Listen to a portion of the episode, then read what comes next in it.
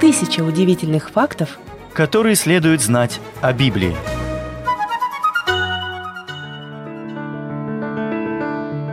Библия – это самая читаемая книга всех времен, которая изменила ход истории, повлияла на жизни миллионов и заставила многих остановиться и задуматься. Эту книгу скрывали, запрещали и превозносили на протяжении веков. Библия также содержит ключ познанию самой известной личности в мире – Иисуса Христа. Она содержит удивительные пророчества, вдохновляющие истории и поистине потрясающие события, которые навсегда изменили ход истории. Факты о переводах Библии – Женевская Библия была продуктом кальвинистского движения в Северной Европе. Ее авторы не просто полагались на римско-католический перевод, но и составили пролог каждой книги Священного Писания. Заметки на полях должны были не только помочь в понимании текста, но и побудить читателей к размышлению над символами и образами Библии. Одним из выдающихся достижений переводчиков было введение нумерации глав и стихов Библии – это не только принесло ей популярность, но с тех пор было принято всеми последующими переводчиками. В 1603 году король Иаков VI Шотландский стал королем Иаковом I английским и начал кампанию по примирению враждующих религиозных общин Великобритании.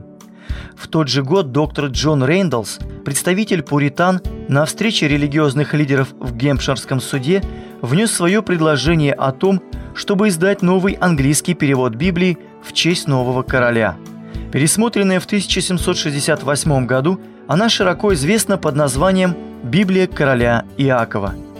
Первая Библия Гутенберга была напечатана на латыни, и поэтому ее читательская аудитория ограничивалась учеными. Но в 1522 году церковь в Испании издала комплютенсианский полиглот – первую Библию, в которой Ветхий Завет был написан на древнееврейском, а новый – на греческом языке. Стефан Лангтон, архиепископ Кантерберийский, 13 столетии разделил Библию на главы. Лангтон умер в 1228 году, а его труд продолжает жить и по сей день на страницах Библии. Библия короля Иакова первоначально называлась санкционированной версией – Яков не соглашался с кальвинистским уклоном Женевской Библии, желал видеть версию, поддерживающую право короля управлять народом. Он назначил 54 филолога, разделил их на команды по 8 человек и потребовал, чтобы они изучили все ранние известные английские версии.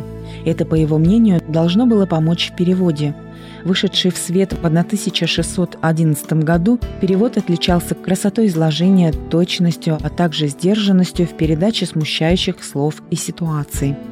Американская стандартная версия появилась на основании пересмотренной версии. Специалисты с английской стороны имели решающий голос в вопросе трудностей перевода, поэтому американцы не соглашались публиковать ни одно издание в течение 14 лет – После окончания этого периода Американский комитет по пересмотру выпустил в 1901 году издание, в котором отдавалось предпочтение американским взглядам. Библия с красными буквами впервые появилась в 1928 году, когда один американский издатель решил выделить слова Иисуса красным цветом.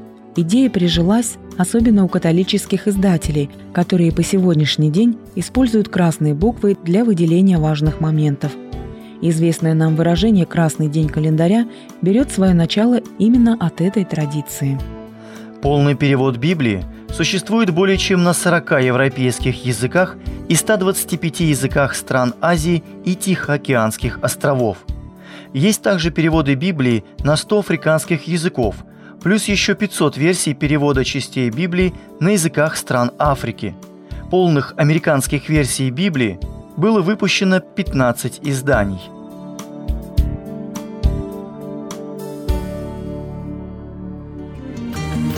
Тысяча удивительных фактов, которые следует знать о Библии. Произведено на радио Эли.